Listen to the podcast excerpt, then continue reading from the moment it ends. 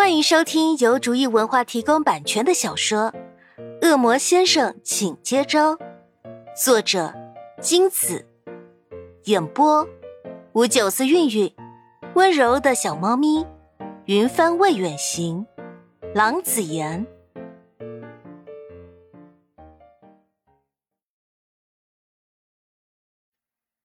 第五十七章，过了不知多久。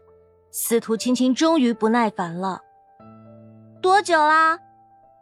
两个小时了，小姐。女佣毕恭毕敬的说：“这么久还没有出来，进去看看。”司徒青青一声令下，十几个警卫从隐蔽的巷口冲出，闯进望夜。很快的，警卫头子出来了，他神色古怪的跟司徒青青报告说。大小姐，里面什么都没有。没有？是没有看到拍下那个女人，还是没有人？司徒轻轻挑眉道。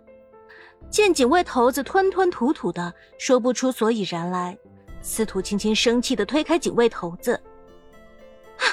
没用的东西，我自己进去。进到望夜里面。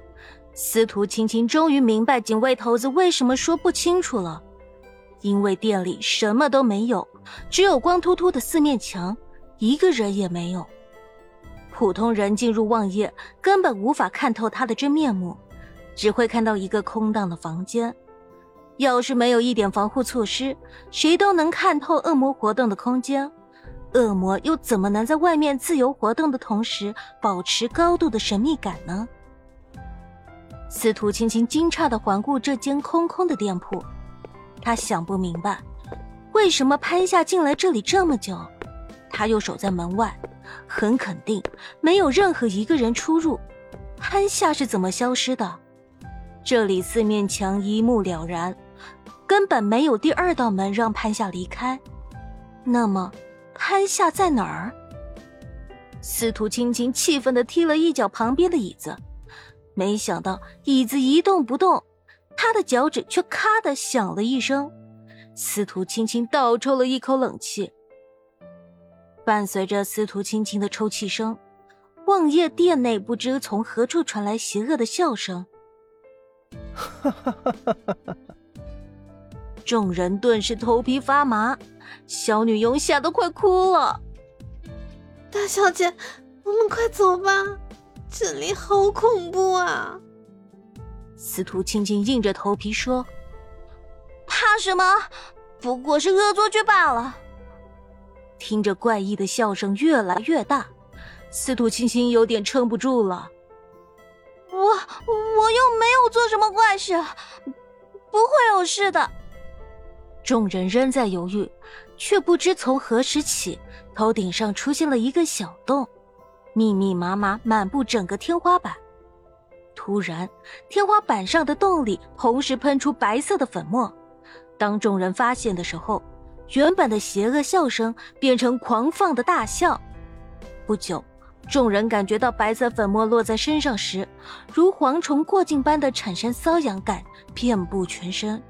瘙痒的同时，伴随着麻痹，十分难受。好痒，好痒！声音此起彼伏，最后终于承受不了的集体冲出门外。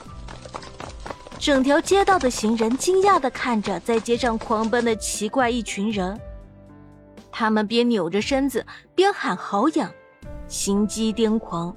听久了，连行人都觉得自己的身上也开始痒了起来。悄悄推开通道的出口大门，一个小脑袋偷偷探出头。只见他左右查看，然后走出门，挥挥手表示安全。他身后跟着一大群女生，也是一副贼兮兮的样子，正是恶魔的主人们。他们到达目的地是城北古屋的大厅，等人全都走出通道后，门就消失了。再看看这无人问津的古屋，角落里密布的蜘蛛网，地上也不乏寸厚的灰尘。仅存的几套家具破旧不堪，分辨不出原来的颜色，可以看出这里很久没人来过了。整个古屋阴沉沉的，透着阴森邪气，宛如电影里的鬼屋。他们一行人颤抖着寻找恶魔的踪影，古屋都被他们翻遍了，一点蛛丝马迹也找不到。最终，众人把目标锁定在古屋的后院快通到后院的门口时，走在最前面的黎平停步不前，伸出手示意他们不要出声。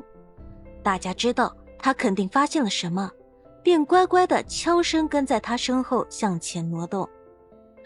越接近门口，越令人诧异。后院好像有人在说话。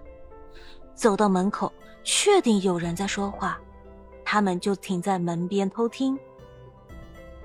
后院，在后院的墙上，几十个恶魔被铁链锁着，动弹不得。每个恶魔身上都有着不同程度的创伤，鲜血把衣服染得通红，显然受了很严重的伤。整个院子弥漫着血腥味，墙上的恶魔无不死盯着在他们前面徘徊的恶魔。他慢悠悠地拍着乌黑色的翅膀，笑得很是悠闲。这个恶魔正是这次抓住众多恶魔的罪魁祸首——地。被锁在墙上的其中一个恶魔领问：“地，你是要造反吗？”领的声音虽虚弱，却威力不减。这句话他们已问了不知多少次，帝却一言不发。眼看着被抓的恶魔越来越多，恶魔们的心也越来越沉。